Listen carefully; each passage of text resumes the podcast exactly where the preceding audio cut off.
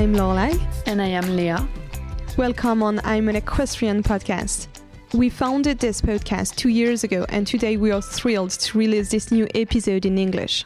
In this podcast, we chat with great equestrians and seek to better understand our sport. What is it to be a horseman? What does it cost? What do they dream of? We hope that each of our episodes will participate to strengthen your passion for horses and to empower you as a horse lover, a horse rider, and a person. My success would be impossible without him. Here is what Daniel Deusser said about our new guest in an interview given a couple of months ago. Him, Sean Lynch. Sean has been Daniel's groom for the last seven and a half years. He is the one in charge of the horse's health, well being, safety, and so much more. About Killer Queen, Tobago, and all of the horses he takes care of, Sean says, I'm their man. Being their man means being on the front line, day after day. Being the one who observes, who cares, who does all the morning and night checks, who decides, who drives, who rides. To our question, are grooms rewarded enough for the job? We would all reply, definitely not. But do we really get what is at stake in this job? In this episode, and all along our conversation with Sean, we sure tried to get a better picture of his role in Daniel Deusser's performances, but most of all, we wanted to draw a comprehensive portrait of such a unique and yet tremendous life. We hope you will like this episode, and before we start, we wish to thank Sean for delivering us such an authentic story. Equiresource is a French organization specialized in providing information on recruitment and orientation in the horse sector. It was created in 2007 as a result of a partnership between the Equine Cluster, Pôle de compétitivité filière équine, the French Employment Agency, Pôle emploi, the Regional Council of Normandy, Conseil régional de Basse-Normandie, and the EFCE, Institut français du cheval et de l'équitation. Equiresource provides a free, personalized, and committed service to all professionals and future professionals of the sector. Its team offers support to job seekers in finding a training program, a job, or an internship in one of the many subsectors of the equine sector. For instance, show jumping, breeding, racing, events, horse trading, health, Equiresource is a team of eight advisors, specialists of the equine sector, devoted to provide tailor-made support and help matching employers and candidates. Equiresource in key figures, last year it released over 3,700 job offers and has constantly up to 1,200 open job offers accessible on its website. To achieve its purpose, Equiresource offers a wide range of tools, podcasts, interviews, videos, a career guide, and a list of more than 300 organizations that provide training programs for horse related jobs. Equiresource also provides detailed information sheets on specific jobs, diplomas, and even games or quizzes. Equiresource is also a study center analyzing employment trends and the balance between vocational training and employment in the sector since 2010. It releases, in close collaboration with the actors of the sector, including public and private partners, reports focusing on a wide range of topics. The last report released focuses on the attractivity of jobs in racing stables. Today, our episode features Sean Lynch, showgroom for German top level rider Daniel Deusser. Groom, yet another career that Equiresource knows very well and promotes through its platform. Last year, more than 100 job offers for grooms based in France or abroad were published on equiresource.fr. If you want to pursue a career in the sector, we warmly recommend you to visit Equiresource website, talk with one of its advisors, and start applying for one of the many open positions available on the platform. Hi, Sean. Hi. So I'd like to start this conversation by thanking you. We came here at Stephex Stables um, to meet you and record this episode. And from day one, when we contacted you, you've been very enthusiastic. So thank you for taking time to share your story with us. And thanks for the tour here at the stables.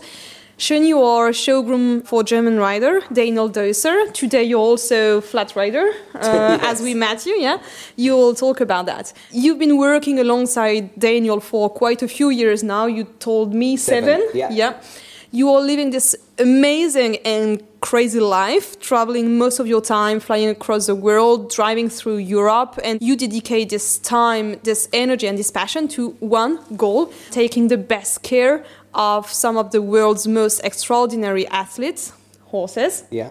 Sean, in this episode, we'll try to better understand the fundamentals of your job. But before all, we would like to know who you are. So, my first question will be this one Can you tell us your story and picture a little bit the path that led you here at Stephex Stable? Uh, so basically, when I was younger, I was always involved with horses growing up. Um, my grandma actually bought me my first miniature pony when I was younger. Uh, and from then, it, it's like a drug. It's like a, it's like an addiction.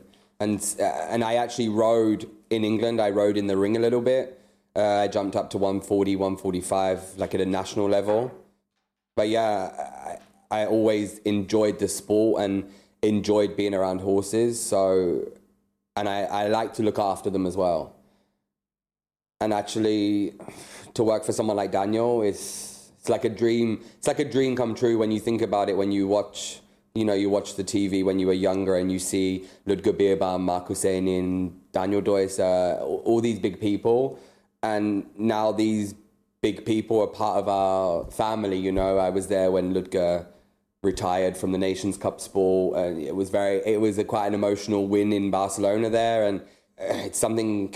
It's a drug. It's I think if you stop this job, it's very difficult to get out of the the adrenaline rush and the non-stop, no sleep, uh, drinking coffee and snacks. Uh, yeah. Sean, can you tell us about you, about your personality, and then can you share a little your vision about the qualities that are absolutely necessary and mandatory to do this job with so much passion and, and ambition? I think I have a very good personality. I'm going to be fun. um,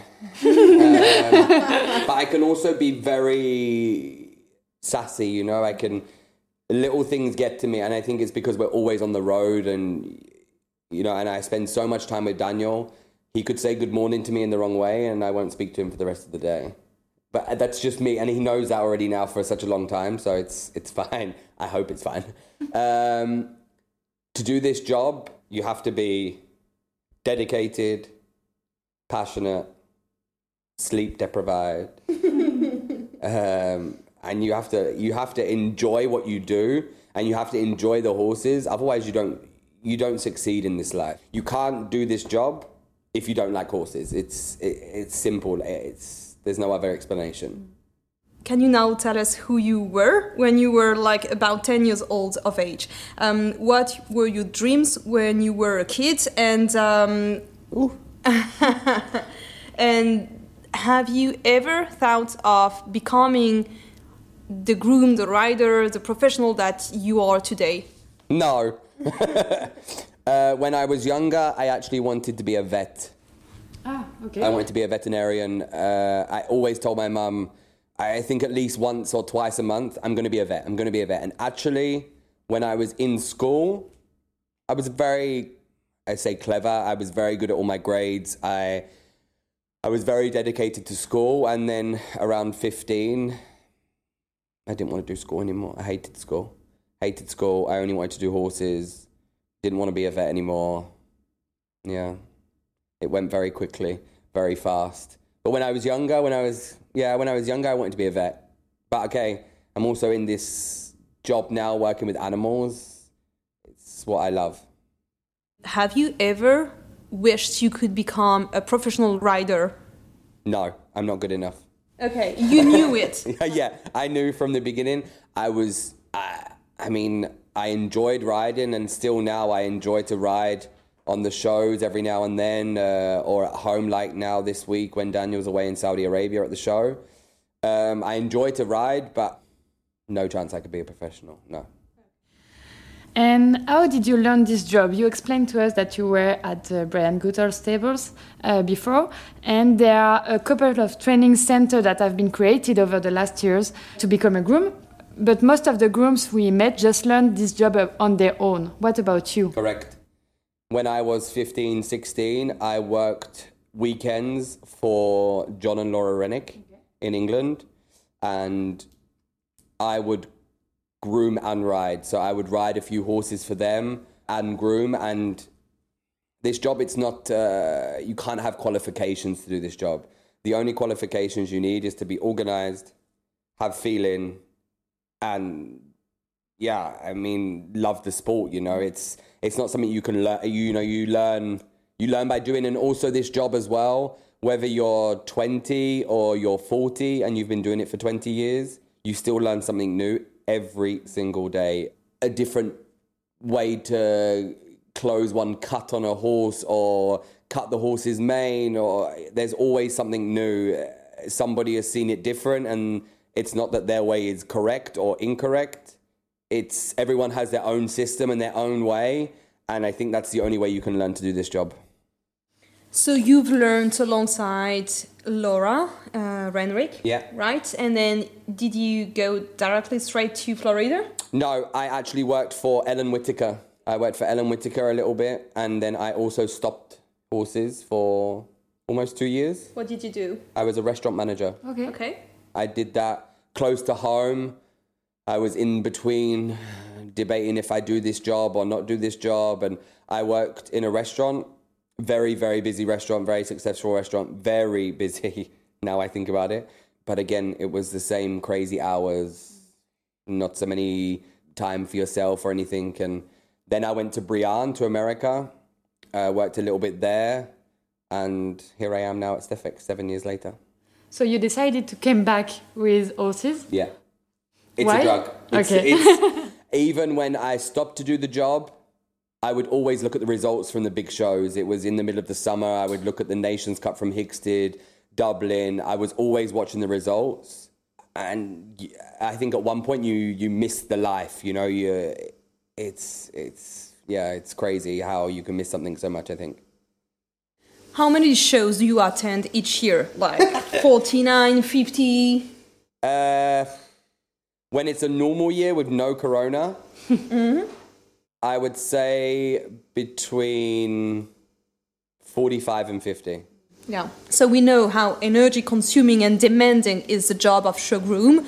Being away most of the time, waking up very, very early in the morning, um, finishing your days very late, especially in winter, uh, with the indoor season like Geneva last, last week. Um, do you ever find yourself weary in this life?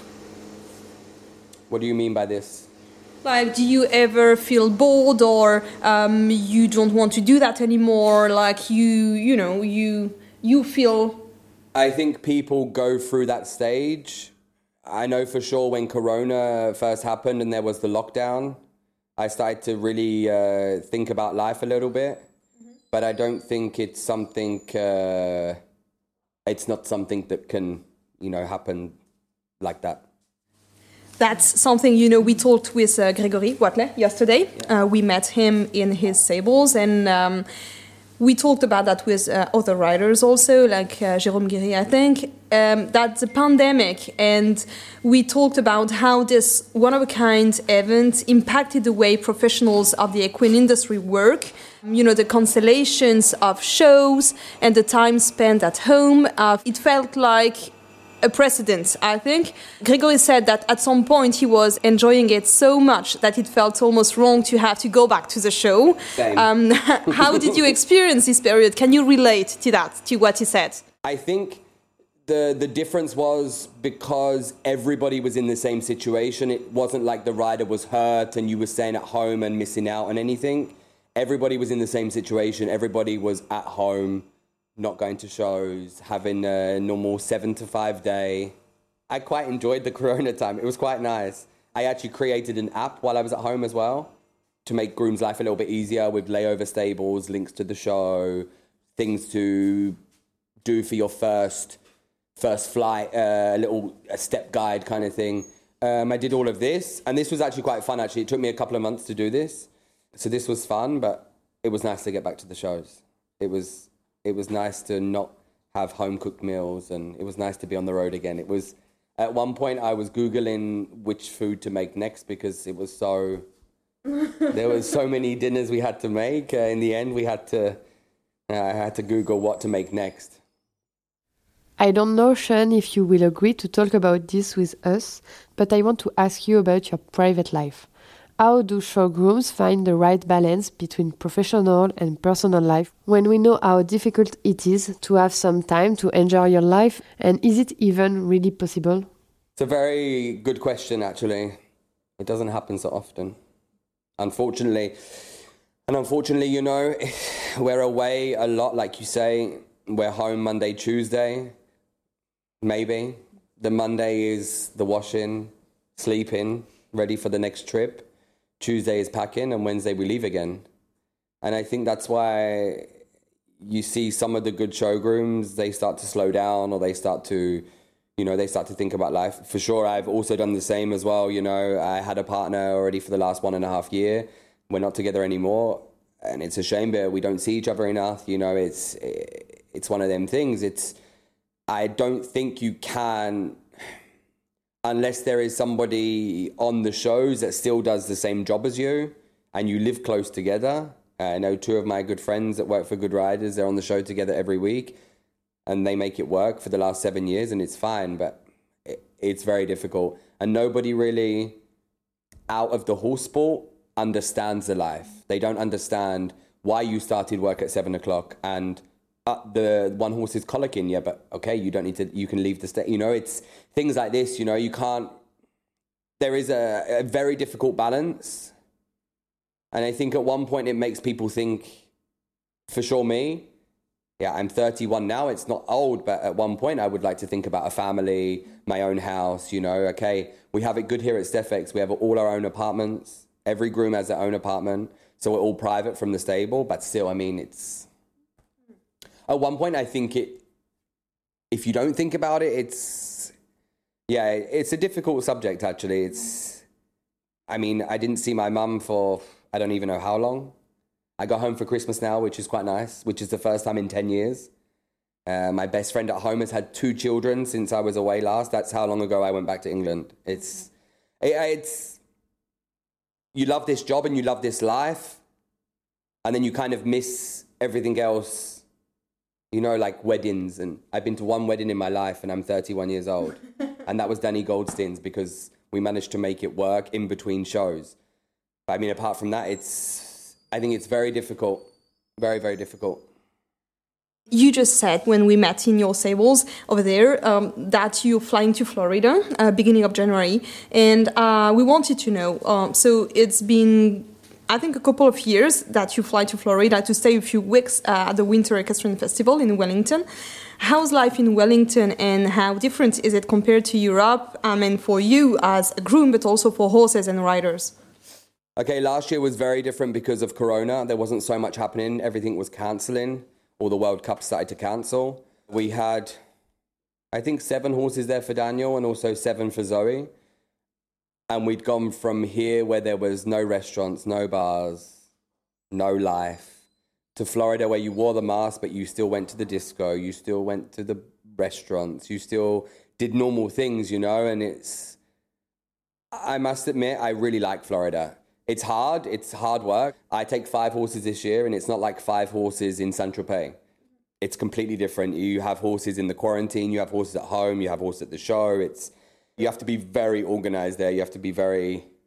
But I think the the horses enjoy it. They get to be in the sunshine a little bit, and I mean, I can wear shorts in February, so I'm more than happy to go there. Also, it's it's nice, and now we have our own stable there. Now, Stephan just buy one stable there with accommodation and everything. So I think it's going to be fun this year. It's going to be. I think it's going to be a little bit stressful because it's our own place and you know it's it's like here everything needs to you know he wants everything good and tidy because we have a good reputation I think it's going to be stressful, but I'm excited. We had a good season last year as well. He won good Grand Prix, good 150 classes. So I'm hoping we can do the same again this year.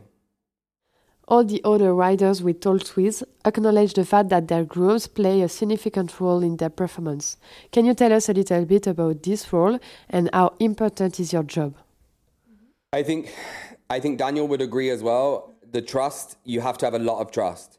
I could leave to one show and I don't speak to him for two or three days. I drive all night, 12 hours, arrive at the show, make everything ready. Uh, me and Daniel's wife calls us an old married couple because we're we're together every week on the show and we spend so much time together. I know him so well, you know. When he comes out of the ring, I know when the face is straight, I don't speak to him. I leave him alone and he comes later and he speaks to me about the round. I think there has to be a lot of trust also with me to him and him to me. I think it's very important when you look at the horses you have on the truck. Like I could go to the show with Killer Queen and Tobago, and that's already, I don't know how many millions in the back of the truck. And you sit there at night and you drive and you look at the clock and you're like, oh, I still have 600 kilometers to go and it's two o'clock in the morning. I work all day, but there's something in the head that makes you go, okay, I'm their person and I have to make sure that they get there safely and they have to get there good. And I'm always the first person to freak out if one's sick. I think that's also to do with first class because when he collected and he passed away, I, it's always in the back of my mind that you know something bad's going to happen, and yeah, I think you have to be a really yeah, it's it's very important the job to look after these horses. Daniel said, I will quote him, My success will be impossible without him. And the press article title was Daniel Deusser credits groom Sean Lynch in his rise to the top. Do you think that the role of grooms as an integral element of riders' performance, just like the one of home riders, has evolved over time? Do you believe that riders and broad public grant enough consideration to both grooms and rider jobs? I think somebody paid Daniel to say that. I'm hundred percent sure. I don't know. I think it's a it's a very big team effort. You have to have a good showgroom, home rider, home groom. It takes a village to run a stable, professional stable, to have the horses good in fit condition. Also, the blacksmith, the vet, everybody. If I understand the question correctly, I don't think the grooms get so much acknowledged. Like they see the rider, and that's all. You know, Is this from riders or from broad public that they do not get enough consideration according to you? I think a bit 50 50. I think like the public, they see the rider and they see, like you say, for instance, Aachen. The horse was double clear on the Nations Cup. Germany go crazy because we're in Germany. Uh, everything's amazing. But they don't realize that we then have two and a half hours work afterwards with the ice in, the massage blanket, the clay, all of this. And then on Sunday to come out and the horse is amazing again and wins the Grand Prix. To then think, oh, that groom actually has three hours work probably, three hours to drive home, and then to go to Saint Tropez the next day to unpack, repack. Like when I came home from Aachen, it was midnight. I unpacked the truck, I repacked the shavings, the hay, the saddle pads, the food, everything, ready for Saint Tropez because I was leaving the next morning to Saint Tropez. And I don't think people understand so much or give enough credit to the grooms for what we do. You know, it's, I think the people inside the horse sport understand. Some of them, not everybody. But I would say, yeah, I don't think the grooms are acknowledged as much as they should be. And what about the duo rider groom? How do you guys make it happen to the top? You said it was about trust, but what else do you need? Like, what's the recipe? Yeah, one, I, again, one thing is definitely trust. I think me and Daniel both very motivated. Like if he has a not a good round, like in Geneva, when I was videoing in Geneva and it was the Grand Slam and there was all eyes on Daniel, I'm pretty sure somebody pulled out my heart when she had the fence down. The whole week was building up to this and also in the top 10 when she stopped in the top 10 in the second round. This was unexpected. You know, and I think if you both don't have drive and ambition and and want to do good all the time, then I don't think it works so well. Can you understand what happened in her mind? Like, she stopped. We don't know why. Like, everything was perfect. Daniel also doesn't know, but it's not the it's not the fact about okay. She's also a mare. She has a very strange temperament. She already kicked me before. Uh, did the ligaments in my knee in one show. Uh, Steph Master, she kicked me at the boot check and opened. I had blood everywhere. And then one week she'll be an angel. She's she's the most perfect animal ever. But her mind sometimes, if she wakes up and she she has a bad day, she has a bad day. I think that's why we get on so well. Maybe because Daniel said good morning In the wrong way. in the wrong way. That's what it was. Probably. Just like you. Yeah, no, uh, I don't. He he also we spoke about the top ten final second round all of the weekend, and none of us have a a theory of why it happened. And how is Daniel? Can you describe the rider, the workmate, and the man he is? Joyce, uh, he is a great horseman. He always wants to be better than he can, which I think, I know he's my rider, but I think he's one of the best riders in the world. I think he's incredible. He can be funny sometimes. sometimes. He is German. Uh, he can be funny sometimes. And he, not that he says it a lot, but like the thing there where he says, you know, my success wouldn't be possible without him. He does have a heart somewhere. no, he's he's super. I get on I get on with him very well.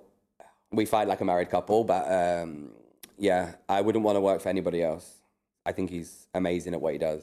I don't think there's any rider like him that can ride these horses to the level and to the victories that he does.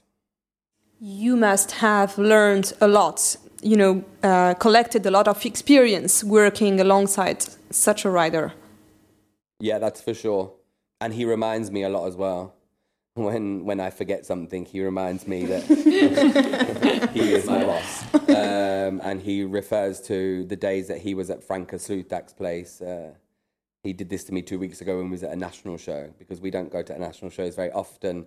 And he reminded me that when he was younger and he went to a national show and it was cold, he just did the job because I was complaining because it was cold. Um, no, there, there's been a lot of things, you know, and I ask him as well, you know, like sometimes I'll ask him, why do you put this bridle, or why do you have this bit today, or why do we change this bit now? And he has a lot of knowledge. He's, he's very clever, and yeah, he's an incredible horseman. What are the emotions that you go through every week at the show? Can be after a victory, as the one you wrapped with Daniel and Killer Queen this uh, year in Aachen, but also when things don't go as expected. Do you manage to take a step back on what happens? Uh, sometimes yes, sometimes no. Okay, in Aachen, I cried like a baby. The, I was very emotional. When I realized that he'd won, I was away from the ring. I went to second collector ring to stay by myself and then everybody started screaming and i looked at the looked at the tv and i see that the guy was slower and i, I, I couldn't stop crying. It was very emotional day. I was very emotionally drained. And when things don't go great it depends. Sometimes i i don't speak. I go very quiet. I think it's because you know we spend 24/7 with these horses and you always want like every groom at the the jump uh, the five stars every week, you always want to win, you know. And uh, for me, especially, I, I I want nothing more than Daniel to be number one in the world all the time. And when something doesn't go right, I question: Did I do this good, or did I miss something, or did I put the boots on wrong? Because it's always me that does the boots. So I think, did I put them too tight, or did I put them too? You know, uh, did I do this wrong, or did I put the right girth on today?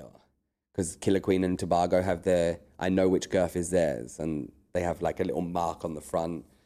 Did I put the wrong one on? And I'm very superstitious. Did I put odd plats or did I plat too far? You know, and I start going crazy in the head. But um, yeah, I would like to win every week. I would have loved to have won last week. That would have been a nice win. It happens. Next week, as I already mentioned it, we were with Gregory Wathelet yesterday, and he confessed that traveling to some of the best places in the world, like Geneva last week, for example, being offered so much lust everywhere, um, always uh, makes him remember that he does not belong to this world. He said that he does love this life and definitely make the most of it, but in the end, when he comes home and shares the football games with his neighbors in the village he has grown up, it's eventually what he prefers and where he gets the highest sense of belonging.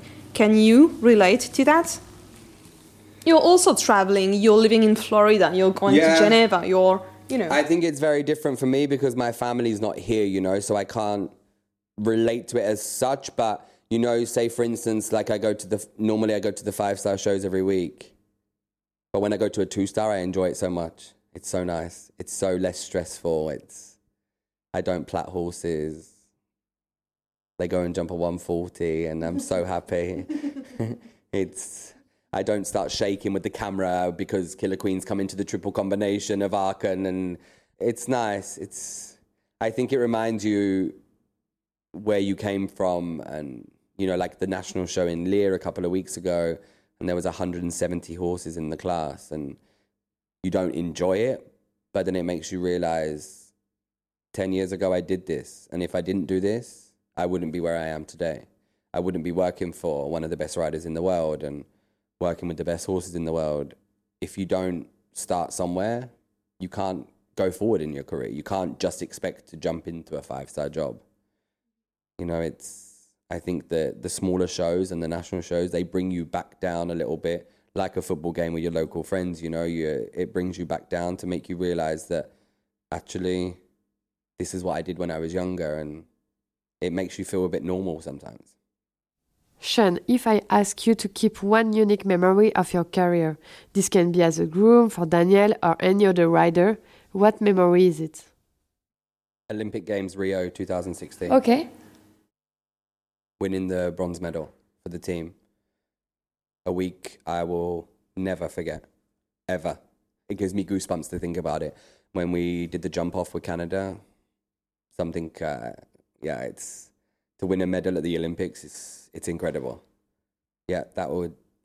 Was it stressful? Was it, you know, what have you been through during this week in Rio? Actually, it wasn't stressful. I was more stressed in Aachen. Uh, Rio was quite nice. It was. It wasn't so stressful.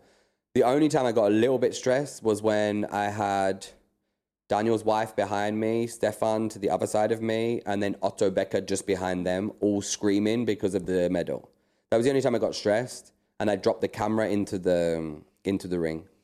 So when you watch the video back, he goes through the finish. Stephan shakes me, and the camera leaves.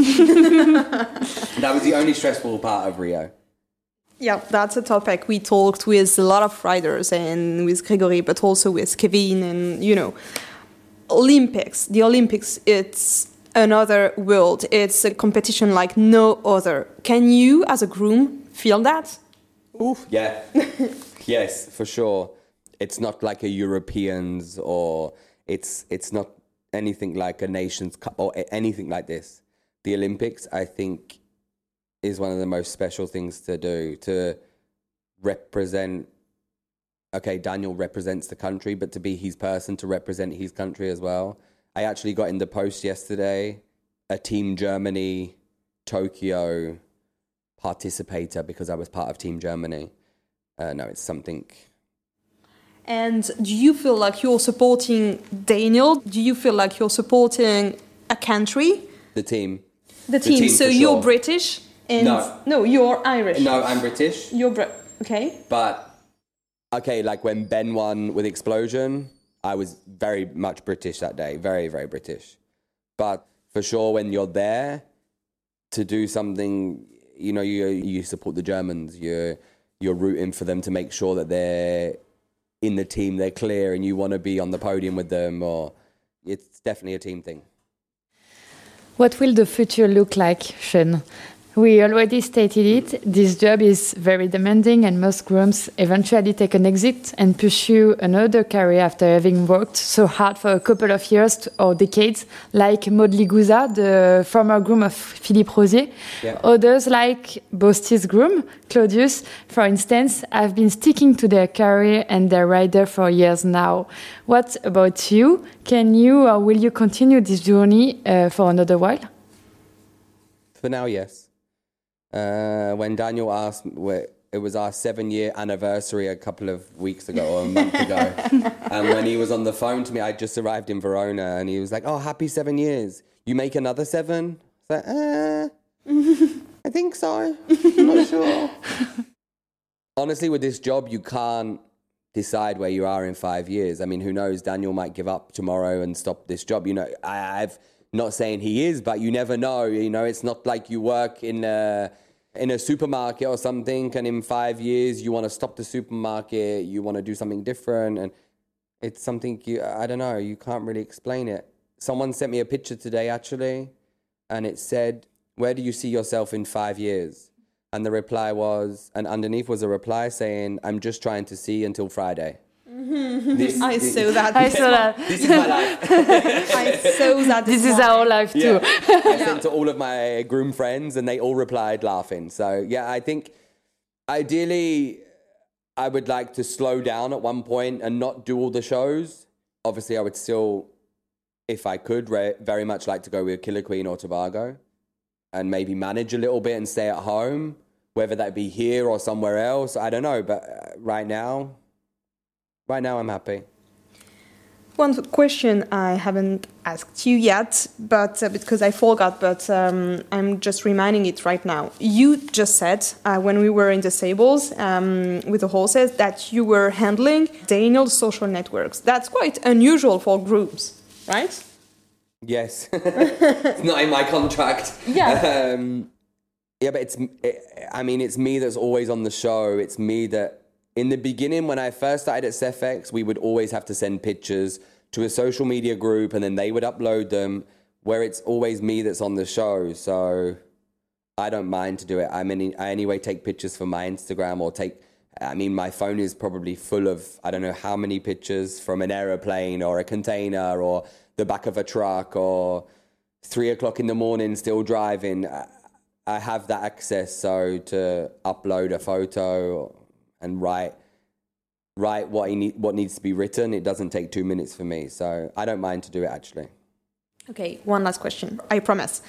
We asked you about life in Florida, but uh, we haven't asked you about life in Stephex because the place I could not even describe it. That's incredible.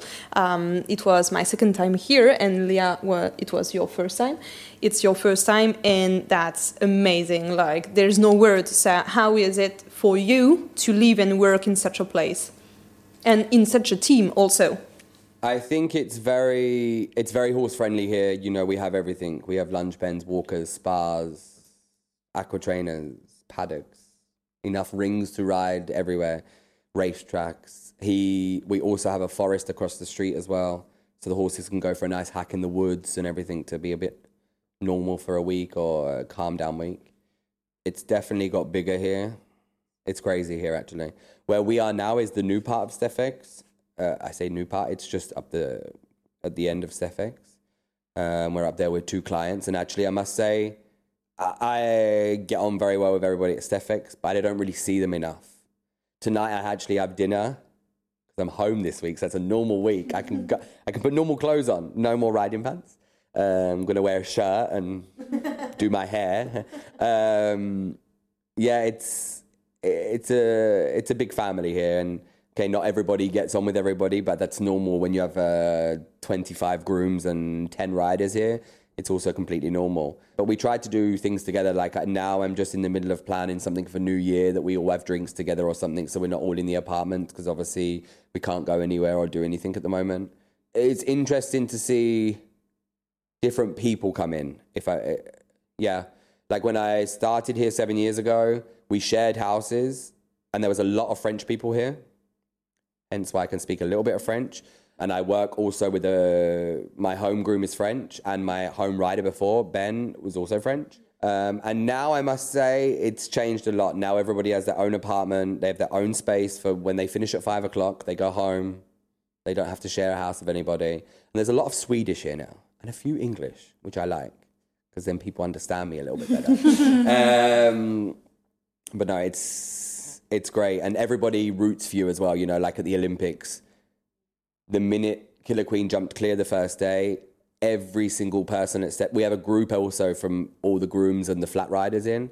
Everybody was going crazy. Oh my god, I'm so happy for you! And every single person at Stephex would send a message, and it's not. It's nice. And like when we won Aachen, the phone went completely crazy with everybody from here, with the party emojis and champagne and yeah, everyone went crazy. But yeah, it's it's different here, that's for sure. It's different to what I'm I say I'm used to. I'm used to it now. I've been here seven years. But before I was always in a smaller stable and you know, it was a home groom, a home rider and a show groom and that was it. You know, it wasn't here we have eight show riders plus clients. You know, it's it's a big operation, that's for sure. But when you see it here you can't the place is incredible you couldn't want for anything with the trucks that we have to the apartments we have. I have a very nice apartment, so I'm very happy about this. I can speak about my apartment for days. In another, in another episode. yeah, in another episode, we can speak just about my apartment. That's fine. Not the job anymore, just the apartment. So yeah, it's you know, and even the people in the office, you know, they all know you there well enough. the the lady that's in charge of the credit cards and the main guy of the trucks who makes a bet with you if you win Aachen Grand Prix you can get a new truck. Nice. Accepted. so I have a new truck coming. yeah, it was the deal. Um, yeah, it's it's crazy here, but if you don't, if you're not a little bit crazy, and you can't do this job. I don't think. Also, So that's why you've been working here for so long. yes, there's only two of us that are here the longest. Okay. One is ten years, and I'm seven years. Okay. Okay. Thank Yeah. you very much. Thank you, Sean. No worries. Thank you.